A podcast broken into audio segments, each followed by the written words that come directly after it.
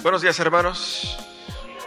Feliz Navidad a todos ustedes. Estamos felices de poder celebrar al Señor en esta mañana con temor, porque la Navidad es, es una fecha muy especial. Estamos eh, celebrando y hemos predicado las últimas semanas sobre eh, la magia de la Navidad, mostrando que la Navidad, al contrario de lo que el mercado vende por ahí, es algo mucho más profundo, mucho más importante y mucho más transformador. Y hemos hablado en estas últimas semanas sobre la expectativa de la Navidad, el anuncio de la Navidad, sobre los invitados, sobre los regalos y hoy día nosotros vamos a hablar sobre la, la mismísima celebración de Navidad, eh, que está ahí en el texto que sigue la lectura que hicimos en las primeras partes del culto. Eh, nosotros sabemos que después del nacimiento de Jesús, eh, los que han tenido niños saben, después del nacimiento viene la parte difícil, ¿no es cierto? Que son las noches sin dormir, eh, el precio de los pañales y todos los desafíos que la crianza de un bebé produce. Hemos hablado del nacimiento de Jesús y toda una fiesta linda, pero el día siguiente es complicado, ¿sí o no? El día siguiente es donde vemos la cosa como es. Y de hecho, fíjate que cuando nosotros pensamos en un evento, sea cual sea, eh, solo damos la real, solo tenemos la real noción del impacto y del tamaño del evento en los días posteriores. El que, el que sucede después deja la marca de lo importante que fue. Si usted piensa, por ejemplo, un evento marcante en tu vida, usted sabe que ese evento es marcante porque hasta hoy día es importante para ti. Post-evento da la marca, el peso, la evidencia de la importancia que tuvo aquel evento en aquel momento. ¿Por qué estoy hablando de eso? Porque eh, los eventos posteriores al nacimiento de Jesús, tenemos ahí, eh, ya hemos hablado sobre los ángeles, sobre los pastores, ya hemos hablado sobre eh, la revelación del ángel a María y todo eso. Pero después que nació Jesús, ellos se establecieron por algunos días o semanas, quizás un par de meses, ahí mismo en Belén. Y después de eso, ellos fueron cumplir con eh, los ritos normales de la vida de un nuevo niño en Israel. Y esa normalidad es relatada aquí en el texto bíblico para darnos a nosotros la noción de la importancia de la Navidad. Yo quiero destacar eso. La gente dice por ahí, ah, Navidad es un evento familiar para estar en familia. Todo lo que hemos predicado en esas últimas semanas, hoy día, es para mostrar para ustedes que el corazón de la Navidad no es la familia, es Jesús. Tenemos que entender eso. No se trata de las comidas y de los encuentros, se trata de Jesús. Tenemos que recuperar el tamaño del evento que fue la encarnación de Cristo. ¿Qué es lo que eso significa? Por eso es que Lucas pone el texto tal como vemos aquí. Dice así, capítulo 2, versículos del 21 al 40. Cuando se cumplieron los ocho días y fueron a circuncidarlo, lo llamaron Jesús, nombre que el ángel le había puesto antes de que fuera concebido. Asimismo, cuando se cumplió el tiempo en el que, según la ley de Moisés, ellos debían purificarse, José y María llevaron al niño a Jerusalén para presentarlo al Señor. Así cumplieron con lo que la ley, con lo que en la ley del Señor está escrito: todo varón primogénito será consagrado al Señor. También ofrecieron un sacrificio conforme a lo que la ley del Señor dice: un par de tórtolas o dos pichones de paloma. Ahora bien, en Jerusalén había un hombre llamado Simeón, que era justo y devoto, y aguardaba con esperanza la consolación de Israel. El Espíritu Santo estaba con él y le había revelado que no moriría sin antes ver al Cristo del Señor. Movido por el Espíritu Santo fue al templo cuando el niño Jesús lo lleva, cuando al niño Jesús lo llevaron sus padres para cumplir con la costumbre establecida por ley. Simeón lo tomó en sus brazos y bendijo a Dios. Según tu palabra, soberano Señor, ya puedes despedir a tu siervo en paz, porque han visto mis ojos tu salvación que has preparado a la vista de todos los pueblos, luz que ilumina a las naciones y gloria de tu pueblo Israel. El padre y la madre del niño se quedaron maravillados por lo que se decía de él.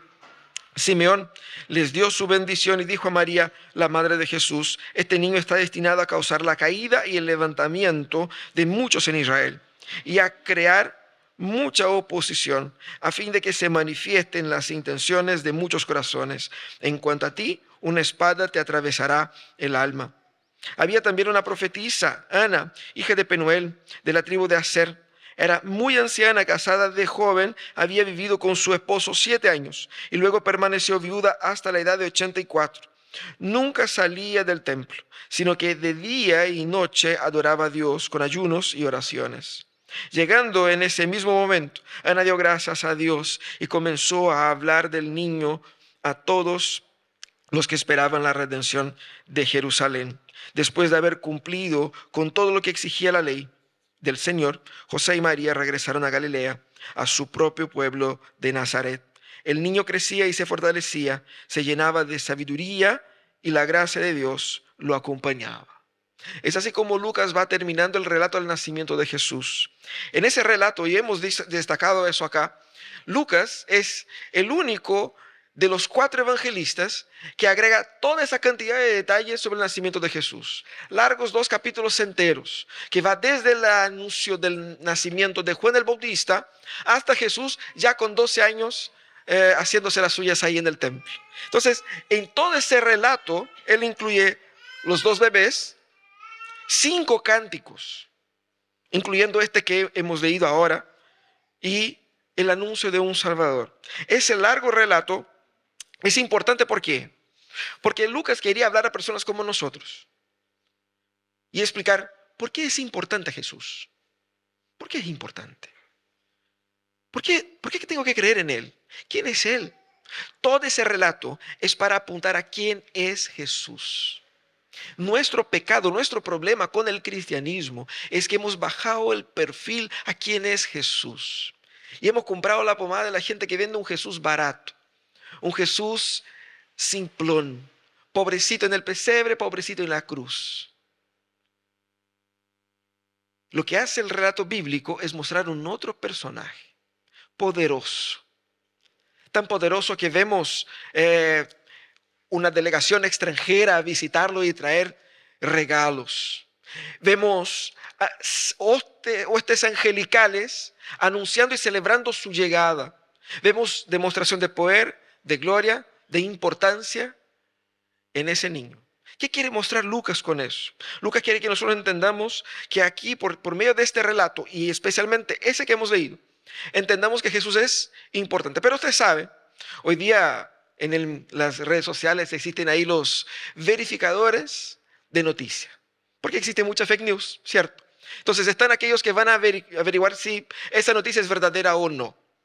Normalmente lo que hacemos es, si alguien dice, eh, tomar mucha agua te hace mal, te va a decir, eso es una locura.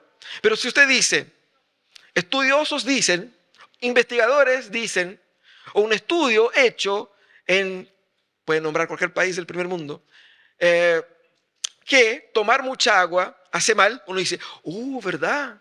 Sí, yo vi esa noticia que... Fíjate cómo la influencia de aquel que da el visto bueno, determina la importancia que yo doy a la noticia. Nació Jesús. Y nosotros vamos a decir a la gente, nació Jesús, ¿cierto? Pero esa noticia será tomada diferente si yo traigo los especialistas, ¿sí o no? ¿Quién fue de especialista a verificar que ese era el Mesías? ¿Qué teólogo estuvo ahí? ¿Qué doctor estuvo ahí? ¿Qué fueron unos magos del oriente, cero credibilidad con los judíos, ¿cierto? Cero credibilidad, o sea, ni sabemos sus nombres, de dónde vinieron, ni nada, simplemente estaban ahí. ¿Quién puede testificar? ¿Qué es lo que hace Lucas? Lucas muestra dos personas que fueron validadas no por, por el pueblo, no por la ley, no por eh, eh, eh, las, las, las estructuras de la sociedad, personas que fueron validadas por su piedad. Personas que realmente conocían a Dios y eran capaces de dar su visto bueno. Ese es el Mesías. Todo eso en el marco de Jesús cumpliendo su rol de siendo presentado ahí en el, en el templo, como vamos a ver aquí. Entonces tenemos en ese texto dos partes. Tenemos una parte que habla de la fidelidad de los padres. José y María llevan a Jesús al templo y cumple con lo que dice la ley. Y en la segunda parte, los testigos santos que verifican y confirman que ese niño que nació, ese de hecho es el Cristo. Veamos esa primera parte. La primera parte muestra la fidelidad de José y María. Y quizás nosotros podamos pensar, bueno, eso es, ellos fueron y presentaron a Jesús, ¿cierto? Ocho días después lo circuncidaron, probablemente ahí mismo en Belén. Y después fueron al templo, llevaron sus sacrificios porque la ley decía que tenía que hacer eso y ya está. ¿Qué más que hay que aprender ahí? ¿Qué más que hay que ver ahí? Nada más, ¿cierto? Pero fíjense, fíjense en algo aquí. Eh, eh, Lucas incluye ese detalle porque es importante. Y es importante porque primero muestra que Cristo fue efectivamente circuncidado. La circuncisión era una señal de pertenecimiento al pueblo del pacto. Jesucristo pertenecía, así como todos los judíos, a este pacto. Aún siendo Dios, Él se sometió a cada etapa del proceso, como cualquier judío que hubiese nacido en su época. También la Biblia dice que Él fue consagrado, y eso es muy importante. La gente confunde en algunas iglesias, ellos tienen la tradición de presentar los niños en vez de bautizarlos, ¿cierto? Nosotros bautizamos, porque el bautismo es la circuncisión. Jesucristo fue bautizado en su niñez, así también nosotros debemos bautizar o circuncidar nuestros niños. Eh, pero Cristo fue también consagrado. ¿Qué significa eso? ¿Por qué, ¿Por qué tienen que llevarlo al templo? ¿Por qué tienen que consagrarlo? Eh, la ley decía que, ¿ustedes se acuerdan del, del pueblo de Israel que estaba en Egipto, ¿cierto? Las diez plagas. Y la última plaga, ¿cuál era? La muerte de los primogénitos. Pero ¿qué pasó con los primogénitos de Israel? Ellos mataron un cordero y pusieron la sangre en la puerta de la casa para que la muerte del cordero fuera la sustituta, el sustituto de la muerte del primogénito. Pero cuando el pueblo sale de ahí, el Señor dice, todos esos primogénitos que yo redimí por medio de la sangre son míos. Todos los primeros hijos de todas las familias del pueblo de Israel pertenecen a mí. Por lo tanto, ustedes tienen que entregarme para que ellos me sirvan totalmente a mí. Pero ¿qué es lo que dice el Señor? El Señor es práctico y sabio. Imagínense el lío de que cada familia enviara el mayor para el templo y los menores quedan acá, qué rollo con la herencia, con el vínculo familiar. ¿Qué es lo que hace el Señor? Separa la tribu de Leví. Y él dice, la tribu de Leví va a ser en sustitución al primer hijo de cada uno de ustedes. Yo soy el primogénito. Hay varios aquí que son primogénitos. Algunos que están al fin de la cola, ¿cierto? Al fin de la fila ahí. Pero en lugar del primogénito va toda la tribu de Leví. Pero ¿qué pasa con los primogénitos de las otras tribus? Ellos tenían que ir al templo siete días después de su nacimiento, o, siete días no, cuarenta días después de su nacimiento, para ser consagrado y entregar una ofrenda, un cordero y una ave. Los que no tenían plata para un cordero, con dos, dos aves, ¿cierto? Dos pajaritos. Y aquí vemos Jesús siendo presentado. ¿Y qué significa eso? Significa que Jesús fue redimido por el precio de este animal esa ave, ese par de aves que fueron entregados ahí. El redentor fue redimido para identificarse con nosotros. Y así nosotros vemos aquí José y María llevando a Jesús a cumplir cada etapa del proceso de salvación, redención, haciendo que en Cristo cumpliendo cada una de esas etapas fuera nuestro redentor perfecto, para que nosotros fuéramos salvados necesitábamos de alguien que cumpliera toda la ley en nuestro lugar. Porque hemos orado aquí pidiendo perdón por nuestros pecados, ¿cierto? Y tú y yo tenemos muchos pecados. ¿Y cómo hacemos para, porque no logramos dejar de pecar el 100%? ¿Cómo hacemos? Cristo tuvo que venir y vivir perfectamente y obedecer toda la ley en nuestro lugar. Y Él ya estaba haciendo aquí, a días de su nacimiento. Esa fidelidad de José y María en cumplir cada etapa de la ley muestra que ellos fueron totalmente obedientes a Dios. Porque usted sabe, sabe cómo el corazón humano. Hay momentos en la vida donde nosotros nos sentimos abrumados por las circunstancias y por eso nos sentimos con la libertad de pecar. ¿Se han dado cuenta? Porque cuando estamos muy enojados, nos sentimos en la libertad de decir todo tipo de improperios, ¿sí o no? ¿Por Porque las circunstancias ameritan, uno va a decir. Lo que vemos aquí es un matrimonio agobiado por el nacimiento de un hijo que no sabían explicar exactamente muy bien cómo fue ese cuento de que no habían tenido relaciones, ella quedó embarazada y de repente el niño es suyo, pero no es suyo, es del Espíritu Santo, como le explico en la casa. Es difícil de, explicar para la gente. Y más encima reciben visita de ángeles, de, pastores que vieron ángeles, de, magos del Oriente y, todo un, montón de gente hablando cosas bonitas sobre él. Imagínate, eso es para dejar cualquier matrimonio enloquecido. Más encima, ellos tuvieron que viajar muchísimos kilómetros, eh, varias semanas para llegar desde su ciudad del norte al sur, a Belén, con la mujer embarazada. No había Uber, no había taxi, no había turbus, no había pullman, nada de eso. Era ahí sobre el animal, se cree, ¿no es cierto? Podría muy bien haber sido a pata también, eh, para llegar ahí. Y cualquier matrimonio sabe que el momento en que nace su hijo, se incrementan los gastos. Aquí vemos ellos presentando dos pajaritos porque no tenían para el cordero. Y uno dice, viste, eran pobres. Pero cualquier ser humano cuando nacen los hijos son pobres, ¿cierto? Porque el viaje, los días de hospedaje, la comida, eh, eh, eh, José era carpintero, es decir, básicamente era un constructor, fabricaba casas, podía trabajar en cualquier lugar, pero seguramente estaba con una cantidad de gastos muy importante y por eso mismo ofreció el sacrificio más barato que podría ofrecer, porque seguramente las cosas no estaban tan bien. Esa fidelidad, en ese momento de aprieto económico, ellos fueron fieles hasta el detalle. La sumisión de José y María a la ley y la sumisión de Jesús a la ley nos complica. Porque si Jesucristo mismo se sometió a la ley, si José y María, que podríamos decir que tenían más derecho, así como que para más permiso para, Señor, sabe que esto es demasiado, ¿no? Ya estoy cuidando a su hijo, así que dame un descuento, ¿para qué esa ley? ¿Para qué ir allá? ¿Cierto? Si ellos se sometieron, eso significa que hay mucho más nosotros. Tenemos el deber de aprender con la fidelidad de ellos. La vida nos hace llevar los ojos a Jesús y ver, sean fieles, porque el Señor está haciendo algo grande por medio de ustedes. Por eso debo ser fiel al Señor. Porque cuando somos fieles al Señor, el Señor obra por medio de nuestra fidelidad. Ah, es difícil, ah, duele, ah, no tengo condiciones, ah, me cuesta. Por medio de nuestra fidelidad, el Señor hace su obra en el mundo.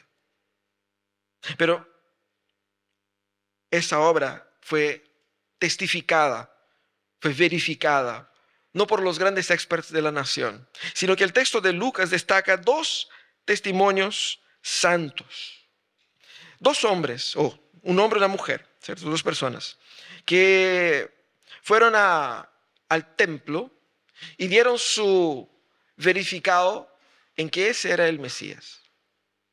Jesucristo hizo su, su primera visita al templo, luego eh, en la primera oportunidad que tuvo ahí al ser presentado. Y el texto dice que eh, habían algunas personas ahí. Una de esas personas que él menciona es Simeón. ¿Quién es Simeón? No sabemos nada de él antes ni nada de él después. Pero el, autor bíblico, Lucas, él llena de detalles sobre este hombre en ese, en ese sector aquí. Dice que era un hombre que eh, era lleno del Espíritu Santo. Y usted sabe que el Espíritu Santo fue derramado solamente en hechos, o sea, después de todo el ministerio de Jesús, 33 años y algo después. ¿Qué significa que él era lleno del Espíritu Santo? Que él contaba con una gracia especial de Dios, que no todas las personas en aquel momento contaban. Obviamente que el Espíritu Santo habitaba en aquellos que se convertían, siempre fue así desde el inicio de la historia. Pero lo que pasa con Simeón es que Simeón tenía una relación muy especial con Dios, así como los santos hombres del Antiguo Testamento. Así como Enoch que andó con Dios, así como Moisés, así como Samuel, así como David, él tenía una real y profunda intimidad con el Señor. Y esa es la forma de Lucas de escribir aquí. Y él había recibido una promesa muy especial. Él esperaba, así como todos los piadosos de su época, que viniera el redentor prometido, que había sido prometido durante todo el Antiguo Testamento. Y el Señor le reveló, por medio del Espíritu Santo, que él viviría lo suficiente para ver aquel que sería el redentor del mundo. Qué promesa más maravillosa. Qué expectativa más maravillosa. Si usted recibiera una promesa como esa, ¿qué esperarías ver? Seguramente una persona imponente, grande, fuerte, con toda una estructura para decir, yo soy. ¿Qué vemos acá? Vemos un hombre conducido por el Espíritu Santo y el Espíritu Santo fue quien les dio perspicacia, sabiduría, entendimiento para identificar quién era Jesús y que Jesús era realmente lo que decía ser. Un hombre lleno del Espíritu Santo. Tenemos también a Ana, una mujer, dice que era una profetisa y era muy escaso los profetas en aquella época. Por lo tanto, era una mujer temiente a Dios y muy conocida dentro del pueblo de Israel. Seguramente Lucas los menciona, porque ustedes tienen que imaginar que Lucas escribió eso eh, décadas después de la asunción de Jesús. Y en la iglesia primitiva es capaz que la gente conociera a esas personas. Esos nombres eran conocidos, porque si no, no tendría sentido mencionarlos, más allá del valor histórico. Porque una cosa es mencionar, como mencionamos a Pilato, a Sirenio, porque son personas históricamente conocidas. Pero Ana, ¿cuántas Anas había? Cuántos Simeones, ¿cierto? Pero él menciona y menciona nombre y apellido. Era hijo de no sé quién, nació de no sé cuándo y da un relato de su vida. Ella se casó muy joven, estuvo casada siete años y su marido murió. Imaginemos que ella pudiera tener 27 años si se casó con los 20. Y de los 27 a los 84 ella estaba viuda y se dedicaba al templo del Señor, a adorar al Señor, a buscar al Señor en ayuno y oración. Una mujer totalmente entregada a Dios. Y eh, era, era, una mujer que pertenecía a una de las tribus, la tribu de Aser. Y uno dice, ¿qué importa, cierto? Si yo no me acuerdo de las otras 11 tribus. ¿Qué importa? Importa, sí, ¿por qué? Si volvemos a la historia, sabemos que el pueblo de Israel eran 12 tribus, ¿cierto? Después de Roboán, el hijo de Salomón, se dividió el, reino en dos.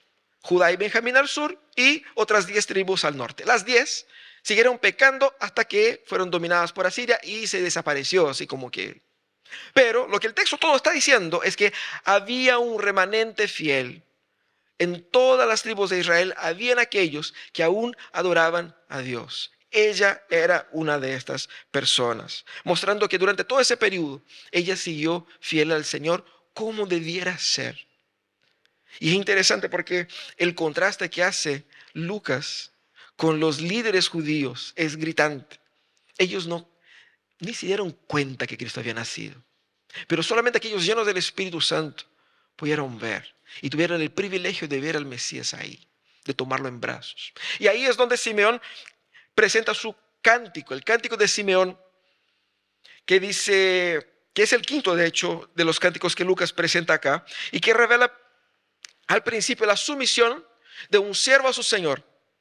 Él dice, Señor, ya puedes despedirme en paz, ya puedo morir, porque tu promesa fue cumplida.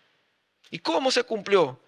Él, conducido por el Espíritu Santo, fue al templo, justo cuando Jesús estaba ahí.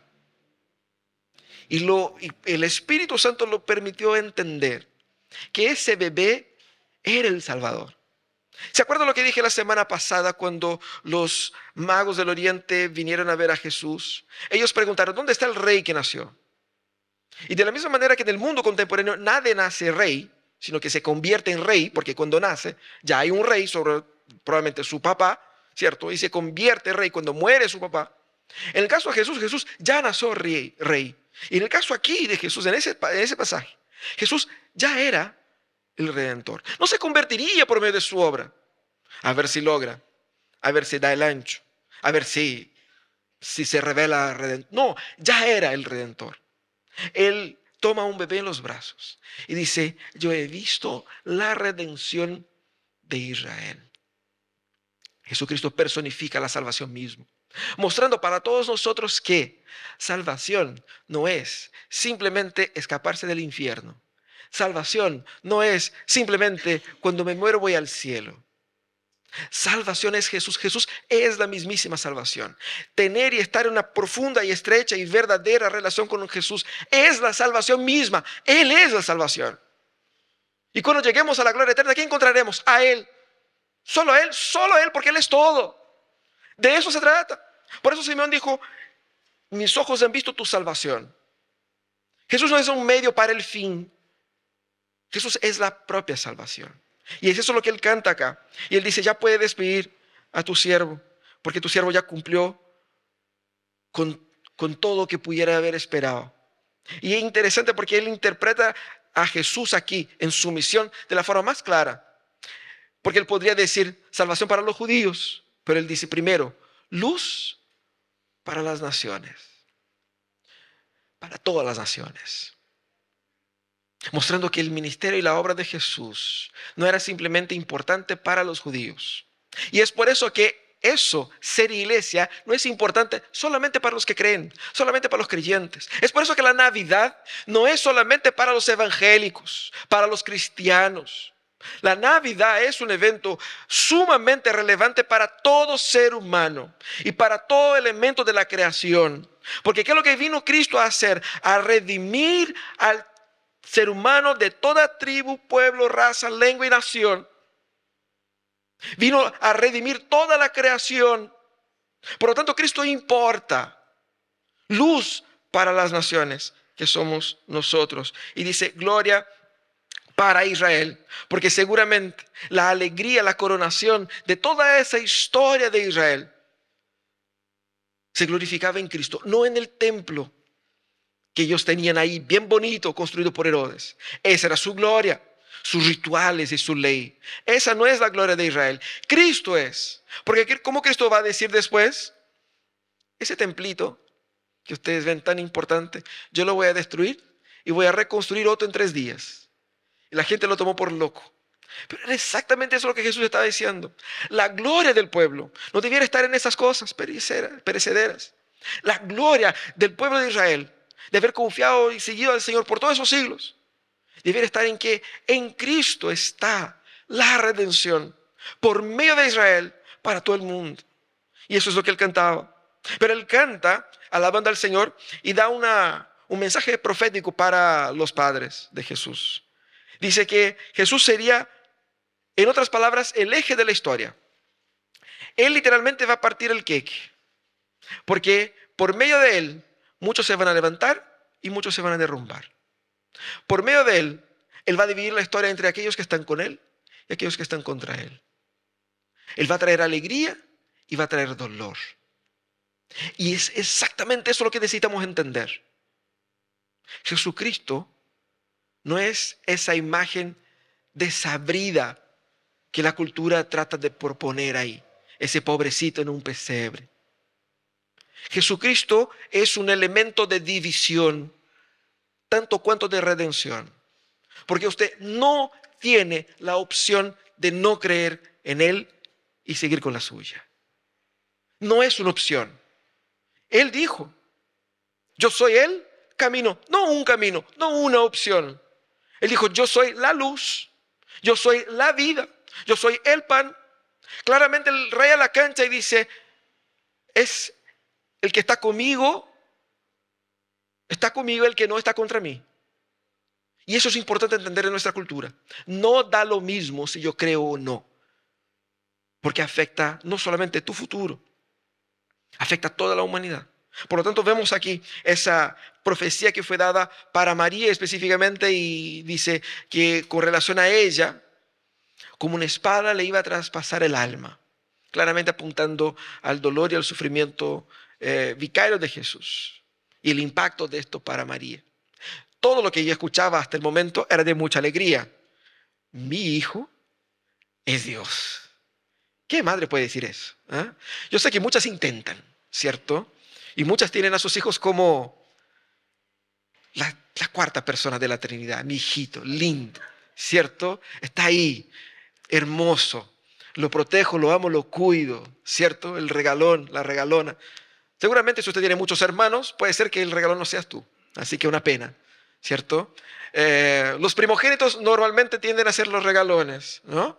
Ah, pero toda la madre tiene esa idea. Mi hijo, imagínate, tú como madre recibiendo informaciones de que tu hijo será grande, hijo del Altísimo, los reyes trayendo regalos, y, ¡oh, qué maravilloso mi hijo! Mi hijo nació bacán, ¿cierto? Y no soy yo quien estoy diciendo, son los ángeles. Así que ella podría decir, yo soy una mamá babona, ¿por qué? Porque a ninguna de ustedes visitaron ángeles diciendo que su hijo sería bacán. A mí sí. Entonces, seguramente María sale adelante de todas las mamás y ella tenía todo el derecho de decir que su hijo era el máximo.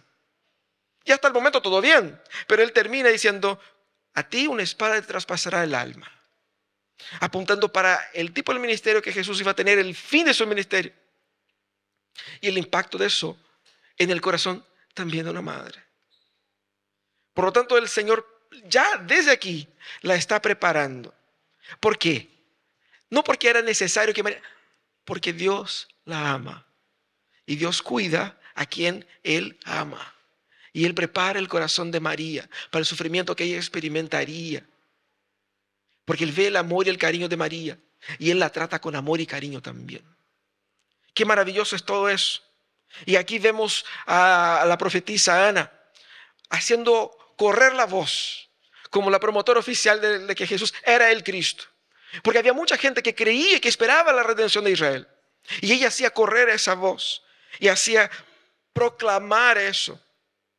Mostrando que para nosotros eso es muy relevante. Nosotros podemos estar aquí y decir, todo eso es muy bonito para mí. Si usted piensa que la Navidad es importante para ti, que toda esa información que estamos aquí compartiendo es importante para ti, no entendiste la Navidad. Porque la Navidad es para todos. Todos deben saber de eso. Y nosotros tenemos en nuestros días la tendencia y la facilidad de compartir noticias. Usted llega una noticia en el celular, te manda el grupo de WhatsApp de la familia, ¿cierto? Mira, aquí está con descuento, aquí el, el confort en tal parte, ¿cierto? Mira, bajó el precio aquí del, de los pañales ahí, los que, ¿cierto? Los papás. Y uno pone, de repente uno encuentra un dato, ni siquiera es para ti, es para otro. Oye, yo vi que está barato esa cuestión que querías tú. Y comparte porque pienso que es importante para el otro. Tenemos aquí la noticia más importante de la historia. ¿Y qué hacemos con ella? No es importante para mí. No, es para todos. Todos tienen que saber y eso es lo que hace Ana, movida por el Espíritu Santo. Pero ¿saben lo que significa todo eso? ¿Y por qué Lucas puso todo eso acá?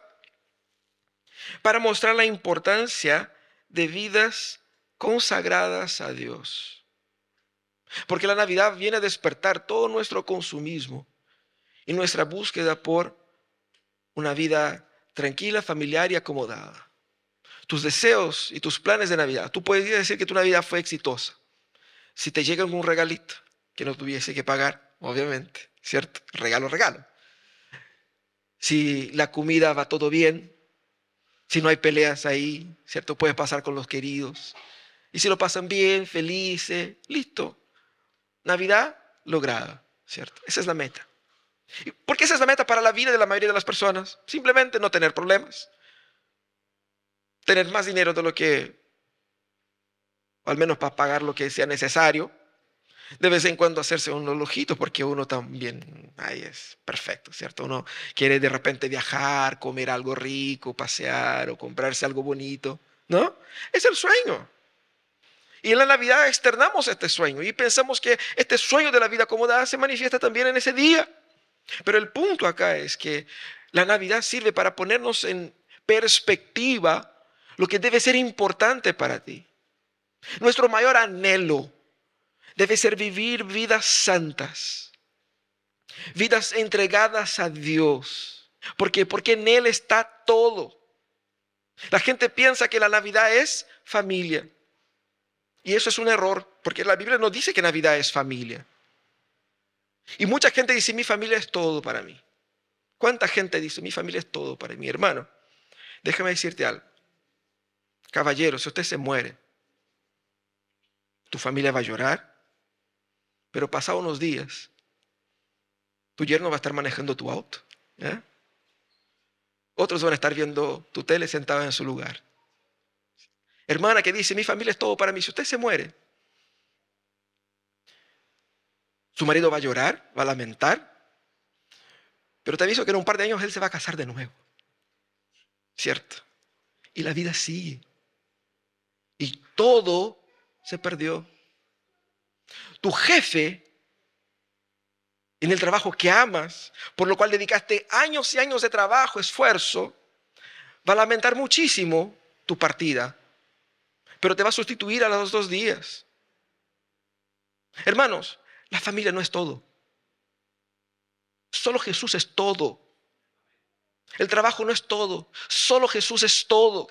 Porque solo Jesús, yo no puedo perder. Tú puedes perder tu familia y tu familia te puede perder a ti. Pero si estamos en Cristo, no podemos perder a Cristo. Cristo es todo.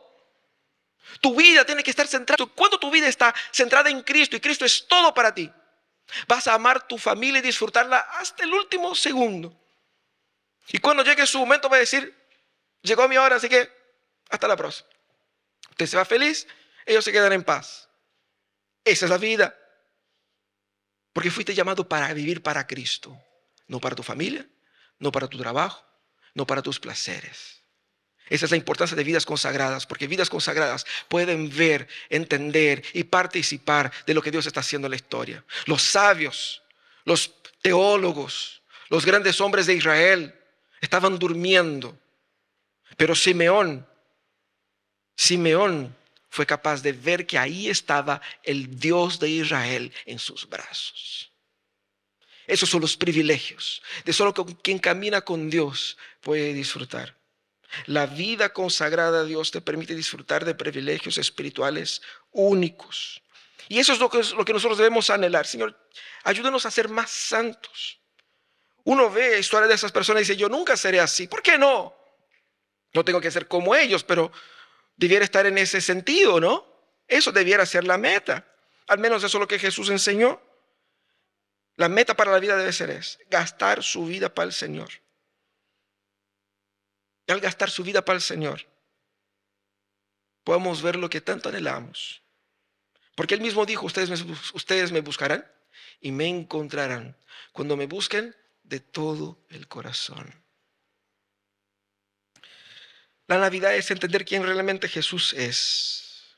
La Navidad no se celebra solamente por el pan de Pascua, que irónicamente tiene ese nombre, ¿cierto? No es Pascua, esa es Navidad. Pero Navidad no es yancicos, pan de Pascua y pesebre.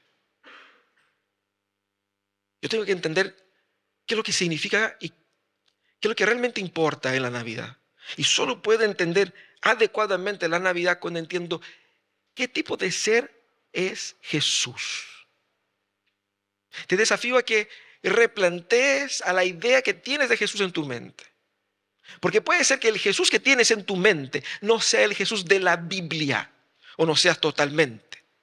Es una versión simplificada, una versión achicada. Es como un tráiler. ¿Usted sabe la diferencia de un tráiler y una película? La película es dos horas y media, ¿no? De pura acción y emoción, ¿cierto? Un tráiler son 30 segundos. Y todo lo que la gente sabe sobre Jesús es como un tráiler. Y piensa que eso es todo. Pero en realidad, lo que la Biblia nos muestra es mucho más. Hay mucho más emoción, hay mucho más historia, hay mucho más profundidad. Necesitamos de Jesús completo. Y solamente al entender a Jesús completamente, transformamos la Navidad en algo mágico. No mágico en el sentido de, de la magia o del mágico en el sentido de que el poder del Espíritu Santo, por medio de la comprensión de quién es Jesús, nos lleva a una relación, una experiencia tan profunda con Dios, que hace con que estas celebraciones dejen de ser simplemente una junta familiar, por más rica, agradable y deseable que sea, en una maravillosa oportunidad de adoración y celebración a Dios. Aquel que es la propia salvación ha venido para nosotros. Tenemos que entender la magnitud de eso. Aquel que dividió la historia en dos, aquel que se hizo y cumplió con todos los requisitos para salvarnos, Él es la Navidad. Ahora, experimentar la salvación de Jesús es hacer con que todos los días yo pueda recordar que también todos los días es un poquito de Navidad. No solamente el 25 de diciembre. Jesucristo ha venido. Y porque Él vino, yo ya no necesito salvarme a mí mismo. Y puedo descansar y puedo gozar en Él. La Navidad es entender quién realmente es Jesús. Cierra tus ojos. Vamos a orar, pedir que el Dios nos dé de su gracia, de su iluminación, para entender quién es ese hijo de María. ¿Quién es ese niño que nació? y que todos a su alrededor decían que era el Salvador, que ángeles cantaron sobre su nombre y que fue celebrado en los cielos y en la tierra. Santo.